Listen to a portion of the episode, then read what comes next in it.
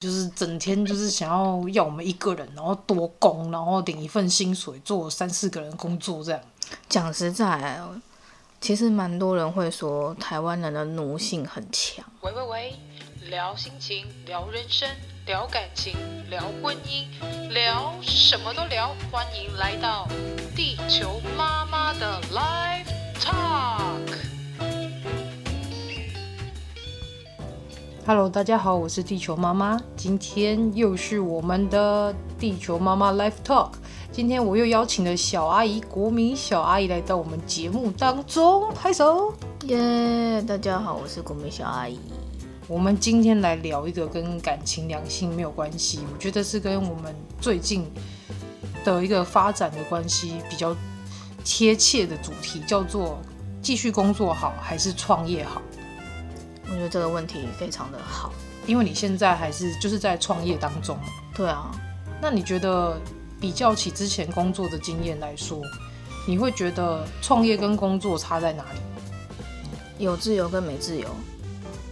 自由跟没自由是财富的自由还是时间心灵上的自由？哦，所以你觉得创业来说是追求心灵上的自由？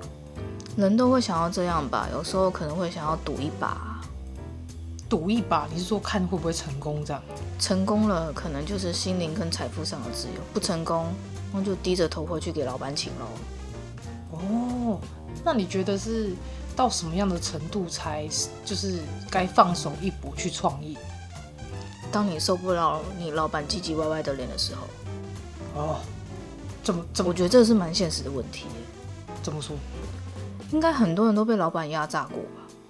我、一定啊，因为现在年轻人应该也不是说年轻人，我们现在这一辈很喜欢说就鬼岛啊，然后就是一堆就是呃喝着老公的血的一些恶老板啊，就是整天就是想要要我们一个人，然后多工，然后领一份薪水做三四个人工作这样。讲实在，其实蛮多人会说台湾人的奴性很强。当我还没有出国之前，我不觉得我奴性很强啊。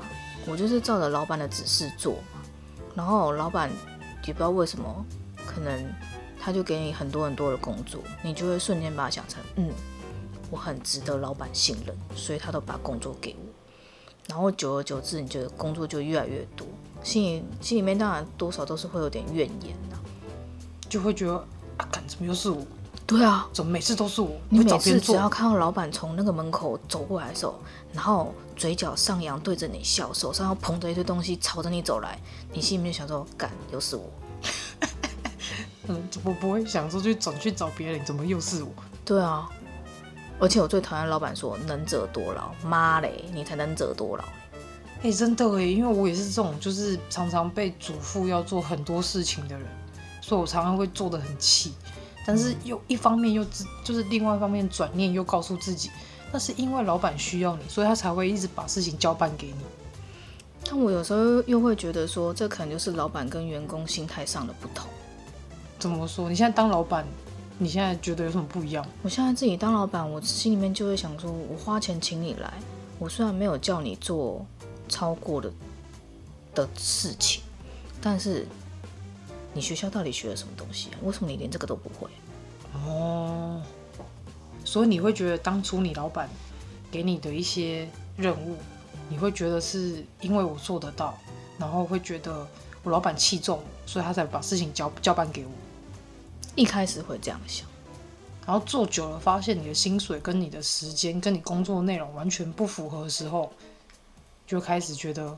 哎，怎么为什么什么都是我，然后什么事情越来越多，钱却永远领一样？对啊，而且要发奖金之前，他就给你调爬数，这才是你最干的时候。就是摆明的不想给嘛。对啊，唧唧歪歪，然后你去换一台跑车，到底什么意思？哎，对啊，我前老板还不是还去跑去买房子，听说了，我也不知道真假的。嗯，我老板也是，还买了一间三千万的房子。哇，那所以这样听起来好像创业比较好。但是其实创业也是有创业上面的艰辛啊。其实有时候隔行如隔山嘛，很多人都看说啊，你自己开了一间店，哇，好厉害哦，你金马起掏给你啊，已经探做这啊。嗯。但是其实讲实在，你要从一间店面上面的管理，然后到客源如何来，你要如何稳定客源，如何开发客源，这是一个很难的课题。你总不能说，不像以以前网络比较没有那么发达的时候，你 maybe 就是去路上发个宣传单，然后人家有兴趣的话就问你，然后这样子你的客源就可能是从那个地方来。但是现在不一样，现在大家是不出门，嗯，如果你没有做好网络宣传的话，其实人家根本不知道你的存在，嗯。现在说比较像是宅经济啊，就是大家不出门，所以是靠一只手机，然后去买想要买的东西，或是查想要做的事情。对，就是说查评价啊，这间评价很好，五星哦，我就去那边。然后这个评价不好，那那就算了，不要去好了。搞不好就是去的经验不会太好。对，哇塞，那我突然觉得这样创业好像也……其实这个世代的差距，其实大概在这几年的时候。越来越明显，很明显，尤其是当 hashtag 出现了之后，嗯，你的经济上面真的会差很多。经济上面差很多，怎么说？像譬如说，现在还蛮多店面他们会做一些完美行销，嗯、那王美就会帮你用一个 hashtag 嘛，嗯嗯，可能他帮你设定了几个关键字，然后你自己的店同时也要去设定那几个关键字，然后让大家可以去搜寻到你，就等于说是。有点像是靠着王美她的 hashtag，然后连接到你的个人页面这样。对，所以其实 hashtag 其实它其实蛮好用的。而、嗯、而且要选，例如说这个 hashtag 它可能有一两万人用，对，那它你的曝光几率就会相对比较高。没错。所以你也是用这样的方法去做宣传吗？还是说你有就是用其他的方式来去宣传你自己的店？多少都有点用。就是你固定几个关键字是一定会在上面的，然后看你发文发的那个文跟什么东西有关，然后再附加一些 hashtag 在上面。嗯，因为其实像现在的 Instagram，它它会自动帮你设定好说，譬如说你可能设定一个美容好了，嗯，那只要有人去 hashtag 美容，它很容易会出现在你的页面。所以现在很多人都会去储存他想要看的 hashtag 在自己的页面上，嗯，它其实就会很像广告一样，你就划着划着它就出现了。我觉得这是一个科技的黑魔法，你说叫做黑科技啊，嗯、就是像不是有都市传说说，只要我们现在聊天，然后你的 Apple 它就会记录你当下可能刚刚你们聊天内容是什么，然后之后你的页面就会跳出那样东西，就跳出那些广告。我曾经试过，像譬如说，我最近有在看除毛，除毛，可是我是在 Google 上面 search 的，嗯哼，就不知道为什么我的 Instagram 它就出现那个广告了，超可怕，应该是联动哦，就是 Google 联动到社群网站，欸，它竟然会连到我的 Instagram 的账号，哎，很可怕哎，我真的觉得 Apple 里面真的有黑科技。所以晚上我的 Apple 一定常来跟我聊天。哎、欸，这是不是下一集要来聊鬼故事？我时常小阿姨时常会有一种耳朵幻听的感觉，老是觉得有人在我耳边讲话。没有没有没有，这边在讲话，这边。可能是我的手机啊啦。哎呦，够恐怖，够恐怖。好了，那这样话说回来的话，那你现在创业到现在多久？创业到现在，如果说真的要算的话。从你培训上课那时候应该就算了吧，因为那时候你还没有踏入，就是没有在另外职场工作吧，就是全心在培训自己那个专长专业部分。不到一年啊，不到一年。那你觉得你这一年有遇到什么样的就是开心的事情？开心的事情当然是可以靠我自己的双手去赚到钱咯，但是。可能刚创业的话，真的是比较艰辛一点，因为其实没有什么人认识你，你还是得从要去开发客源。对，我觉得开发客源是真的是最难的地方。然后后面还要自己当好几个人用，又要一边当小编，然后一边当行销专业人员，然后一边又要当广告投放人员。对，然后一边又要去采买一些你需要用的一些一些材料。嗯。然后又要去上街，也不用上街啊，就是可能你要做好口碑行销这一块，售后服务。对，这时候你讲 说话的艺术就真的很重要。虽然有时候会不小心那个神经断掉，血脉压起来，但是就就是遇到澳洲来的客人嘛。哦，台湾哦，真的，拜托不要当刁民，很讨人厌。怎么说？你遇到就是有没有什么印象深刻的客人？就有啊，像譬如说，可能我我 A 客人用完了，然后钱也收了，然后 A 客人的朋友来，然后就看一看，他说多少钱，然后 A 客人就跟他说啊多少钱，然后那个朋友就要说这么贵哦，我想到哇靠，我都站在你面前呢，哇，直接在你面前讲。对啊，他说啊，我去哪里才听说才一两千块，我都心想说，what the fuck，你去哪里找了一两千块？不然拜托你赶快去用好不好？重点是他敢用一两千块，他敢用。他就说我的眉毛才两千块，我说哦，很漂亮啊。哦，忘记说一下，阿姨她是个纹绣师，嗯，对，就是她从以前到现在都是专专注在美容这美容方面的工作，所以她应该说比较常遇到一些。嗯，就是奇奇怪怪的女性客人，蛮多的哎、欸，疯子一大堆，搞不好满街都是哦。哇，那你像这样子做，然后遇到像这样的客人，或者是说很喜欢把自己当专业，然后在你在纹绣的当下，还有跟你讲很多哦，我觉得这边在怎样，这边在在怎样，那你当下心情是什么？其实意见我都会听，因为每个人毕竟还是想要让自己变漂亮花了钱嘛，想要变漂亮。嗯，但是有时候可能条件上面的不同，还是要以专业的角度去跟他解释。因为人的骨头是你真的很难去克服的。嗯哼，或者是说肌肉的形成，那个是你没有办法去解决的。像譬如说他天生就是会皱眉头，你要他用挑眉之类的，用完眉毛不皱眉头吗？不可能啊，他就是天生就是会啊。所以这个事情就是我们一定要把它讲出来，然后他也可以去理解。那理解之后，我再帮你用，因为你才不会产生后续的可能说，哎，我朋友说我眉毛怎么这样子啊？可是你怎么没有跟他解释说啊？这你天生肌肉就是长这样。哦，他没有办法以一个专业的人体对的那个构造跟他的比例等等的来去跟跟他说明说。啊，你因为你眼睛会这样，啊，所以你就要怎么做这样子？没错，就会只是靠着他当下他看的，他就觉得哦，那边就是不够好看，那边不够平衡。人总是会追求完美啦，但是我真的有时候还是会很老实跟客人讲说，就是你眉毛的形成，或者说你天生的条件就是这样子，嗯、那不要太在意去别人说你怎么样，你自己觉得漂亮就好。嗯。因为我眉毛也是一高一低啊，我我的脸颊也是大小脸啊，我两边脸颊的肌肉还长不一样，可是我天生就是长这样啊。应该是说全世界的人大大家都不是平衡的状态，就是脸部的五官比例不是平衡的吧？不是，目前为止，你就算长得再漂亮的志玲姐姐，你仔细看她正面，我跟你讲，很多女艺人不可能拍正面照给你看的。哦，他们都会有偏侧，他们一定会有一点侧脸。把她最完美的那个侧脸展现出来给你看。然后，例如说，有人右脸比较漂亮，有人左脸比较漂亮，对，所以她拍照可能永远都是亮左脸，或是永远亮右脸这样。对，像譬如说最近要开演唱会的某个男艺人，我就看了他一篇报道，他就说他永远只露侧脸四十五度角，然后你们上网搜寻，其实就会找到这个人，他要开演唱会了。啊。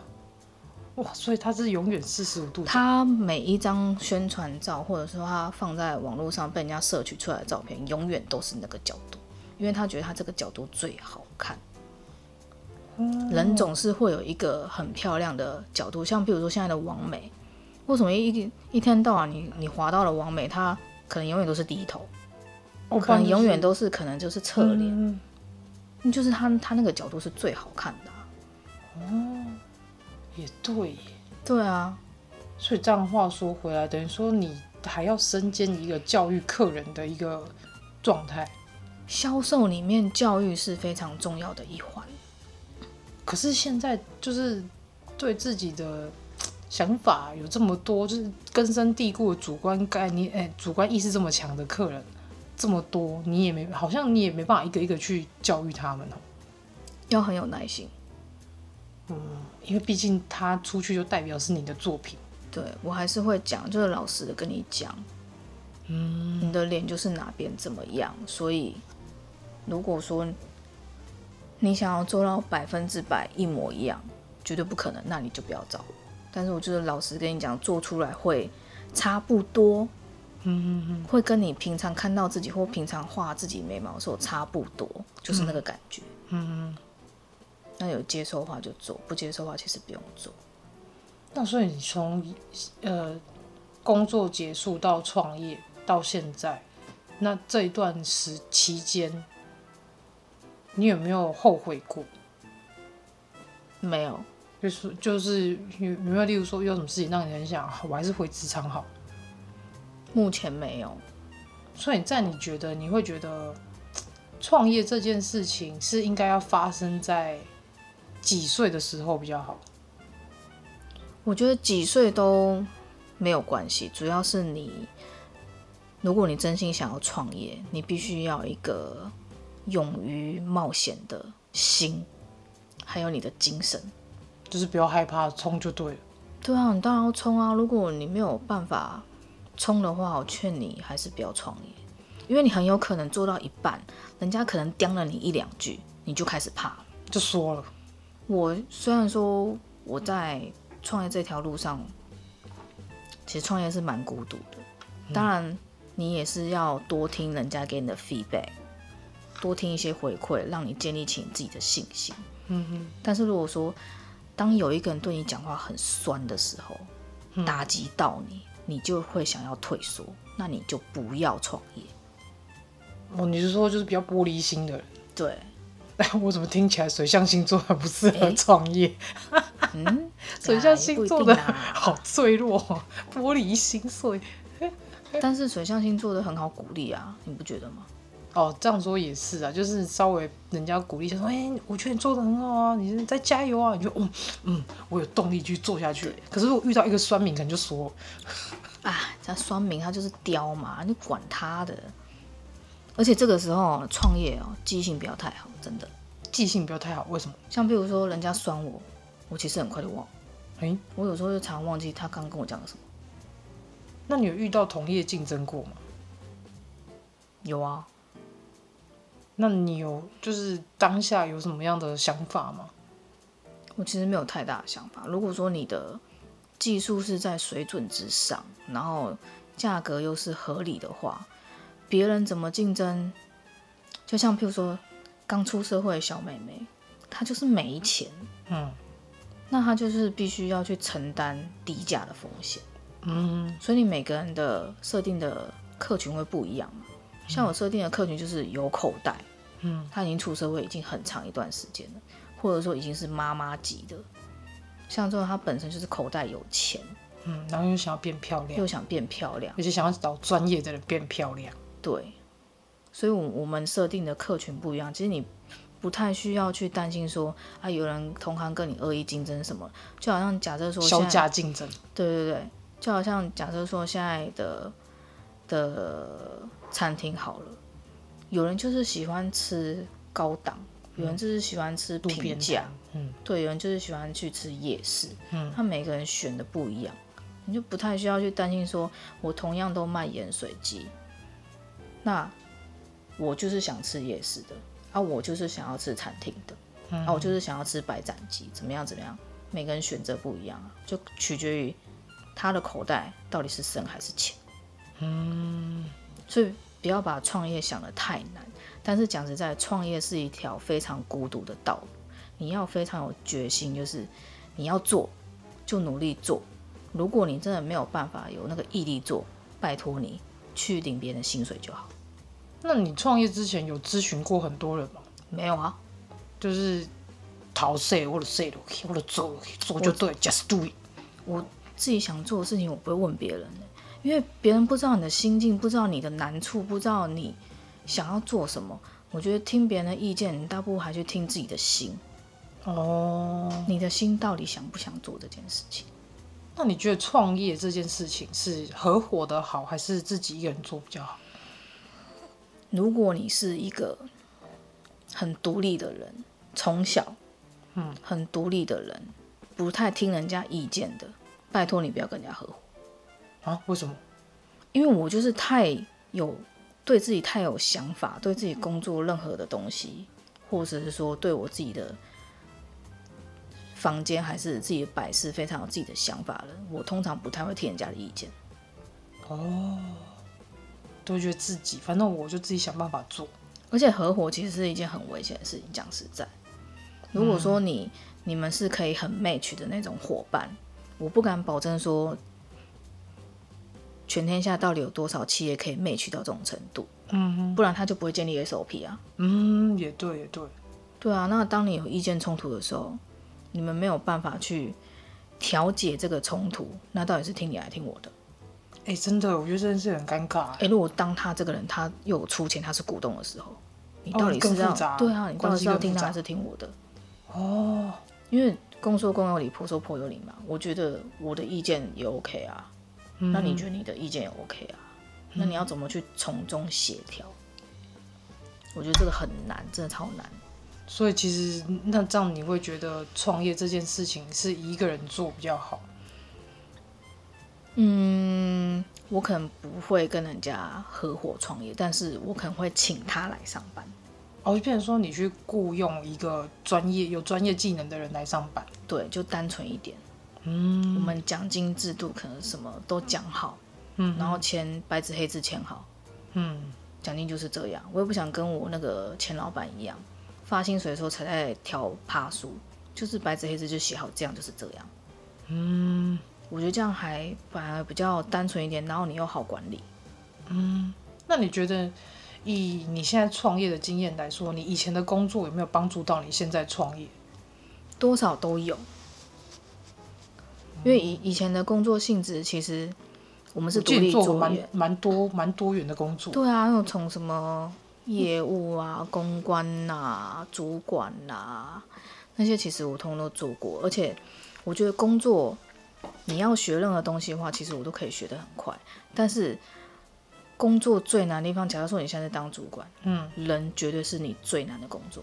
你要怎么管人？嗯、我印象中你好像有跟我说过，说你有一份工作是做主管，对，在医美。嗯然后也是有遇到一些，就是就是有关人最难处理的那一块，超难的啊！因为那个时候我进去的时候，我是空降主管嘞，啊，空降的最讨厌，全公司我不是第三大就第四大吧？嗯，因为 HR 也是我管啊，我还要负责找人呢，我负责找人，我还要负责培训，我培训之之前，我还要自己去学去人家的公司去学仪器怎么操作。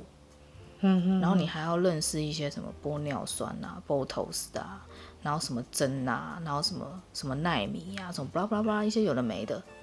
我学完之后，我还要教下面的人啊，又因为我是空降，下面的人不太听我的。嗯，其实你很难要去交代人家要做什么事，人家就不甩你啊。嗯哼，可是你要用什么样的方法让这些人可以信服你这个空降主管？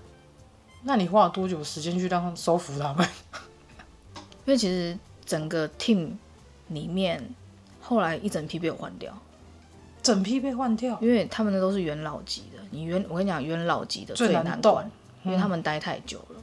他们但是他们又不爽公司制度。嗯嗯。那不爽公司制度的时候，你又他们又不愿意自己去开口，他就会把这个责任推到主管身上。哦。然后要你去帮他处理，但是我也没有那么笨。哦，对啊，擦人家屁股。对啊，我还要帮你擦屁股。没有，他是推你去死，好不好？背黑锅。对啊。Oh God！所以就是，就弄弄弄弄，我就把他弄走了，然后把自己人拉进来啊。其实那间医美诊所里面都是我的学妹啊。咦，为什么听起来有一种后宫甄嬛传的感觉？其实就是自然而然的，就是你要抱怨，我会听你抱怨，但是你要争取的。我会看情况帮你争取，哦，但是同时你会从元老的员工身上听到很多这间公司为什么会变成这样。哦，因为他们在那边待很久，对，他们就是因为待很久，然后又奴性太强，这种真的是奴性太强，死不走。他领低薪他也无所谓，工作量多也无所谓，他就觉得有薪水就好。其实有有两个元老的留下来，他们真是真的做很久，现在还在哦。现在还在。我已经离开那间医美这么久，那间公司这么大，我离开这么久，他们还在里面啊，死不走，然后也没加薪啊。我当时做的时候，我我主管，我那时候底薪才三万五，嗯，然后再加上其他的 bonus，嗯，主管级可能了不起，我记得我领最多好像才快五万块吧。哎、欸，主管级领到快五万很少哎、欸，我管那么多事情。哎、欸，对啊，主管基本上来讲应该也是五万起跳吧？对啊，你还要管 HR，然后又要去就是做那些仪器教学那些有的没的，然后肯定要处理客人，嗯，然后要再去就是向上再呈报。等于说你要做的事情超级多的。对啊，我还要管财报，到底财报干我屁事啊？财报是应该由公司内部的有会计啊，对啊，会计。但是他们所谓的我要管的财报，是我这个部门下面的员工收他们的他们的 bonus 是多少，哦、是由我在计算。哦哦。那他们那个时候就很奇怪，可能就是因为他们待太久，他们不喜欢用，不喜欢电脑化。嗯。但是我们这种长期碰电脑的人，就会觉得你为什么要写在纸上面？科技在进步，人也要进步。对，那个时候就是一个很长的革命期，这么多个元老级的，然后 Excel 帮他设好，然后城市也帮他拉好，嗯，他却不想用，然后就变成他写在纸上，然后你就要帮他 key，那、啊、你 key 错他还怪你哦、喔，啊，哎、欸，真的哦，你 key 错他会怪你哦、喔，你害他少领钱。啊、他为什么不要就直接用新的一套就好？没有，所以后来我就学聪明，嗯、我就让他慢慢慢慢的去碰电脑，循序渐进引诱他去碰三 C。他就会先写嘛，然后他就说他不会 key，嗯，那我就会带那几个真的是很唧唧歪歪的人，就把他带到电脑前面，然后就一个一个教他。真的，我真的可以说，我真的世界上无敌有耐心的主管。赶紧 go，自己说。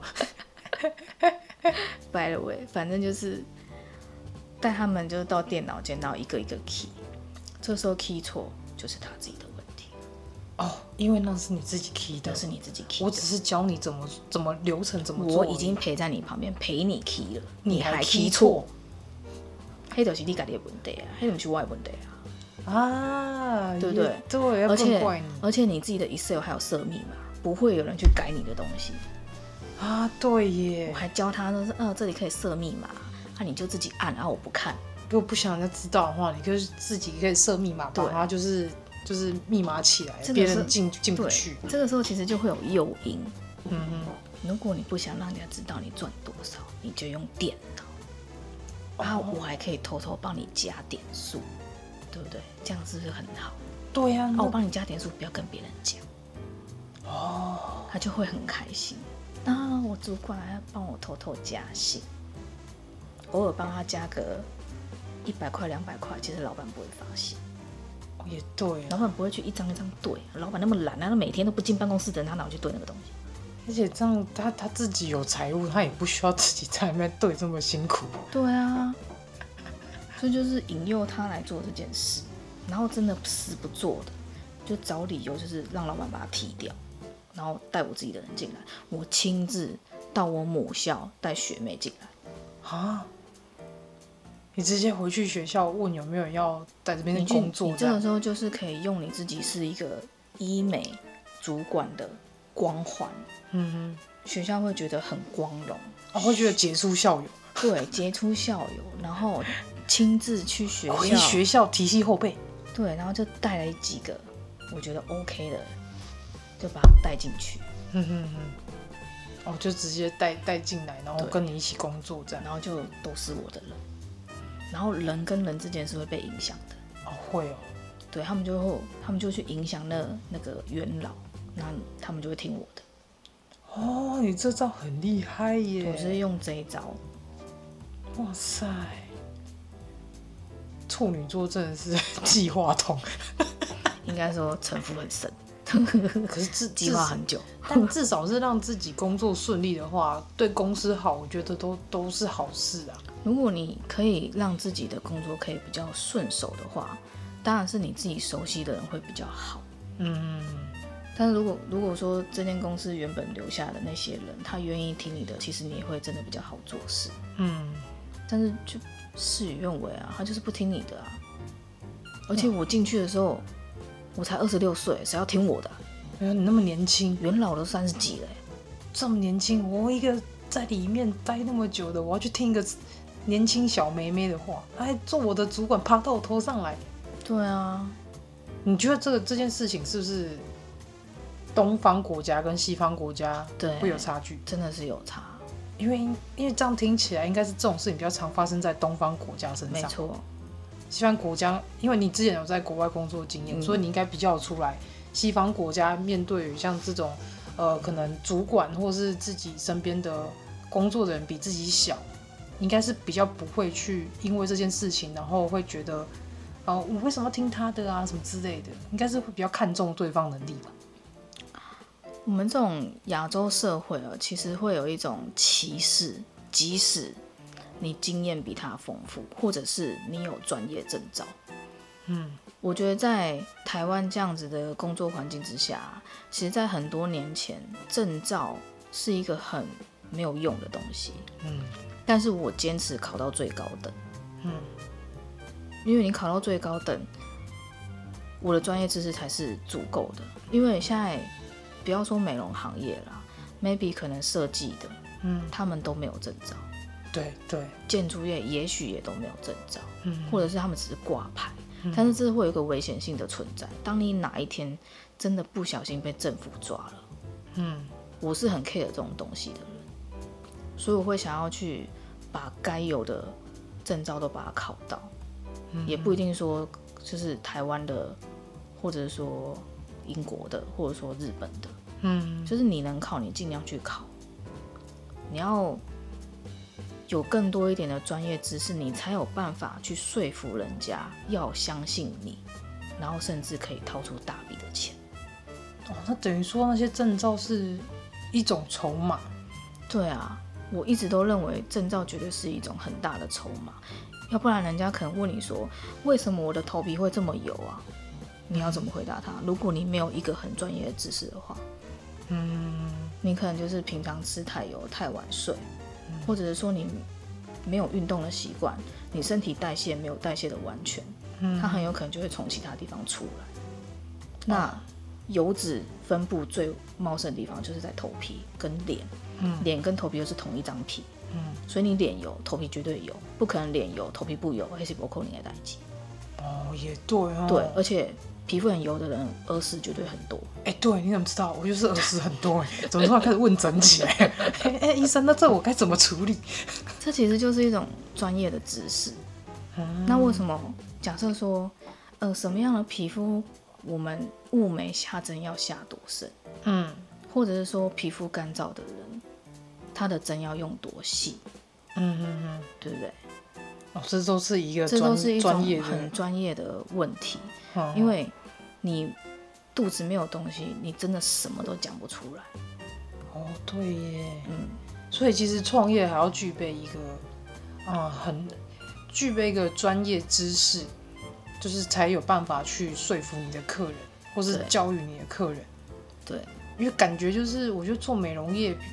也是蛮辛苦的，因为其实会有很多人，他可能不太懂那些基本的常识，嗯，然后可能就用一些坊间错误的观念，然后来去问你，来去烦你，对，就例如说，哎，为什么人家用那个弄起来是这个颜色啊？我为什么用起来是这个颜色？对，或者是说啊，他为什么弄起来这么自然，我弄起来这么假？对，哇，那其实同同样一种色料用在。不同的皮肤上面，你用了不同的针，或者说你下的深度或者是浅度，它其实表现出来的颜色不太一样。像譬如说，我们都是黄种人，嗯，所以全白皙的皮肤其实，在台湾真的很少见，但是还是会有，有人会白里透红，嗯，同样一个咖啡色，在一个皮肤很黄的人，跟一个很喜欢晒太阳、很爱做户外活动的人，或者说天生不爱晒太阳，皮肤。白里透红的人，同样一个咖啡色，三个人显现出来的颜色是不一样的。哦，所以你还要具备就是这个专业知识来去告诉你的客人，之后可能弄出来颜色会长怎样。大致上会讲它是什么样的色调，因为我没办法讲一个基准。嗯嗯嗯。因为像譬如说，有人天生血液比较浓，嗯，有人的血可能是暗红色，有人的血可能是鲜红色。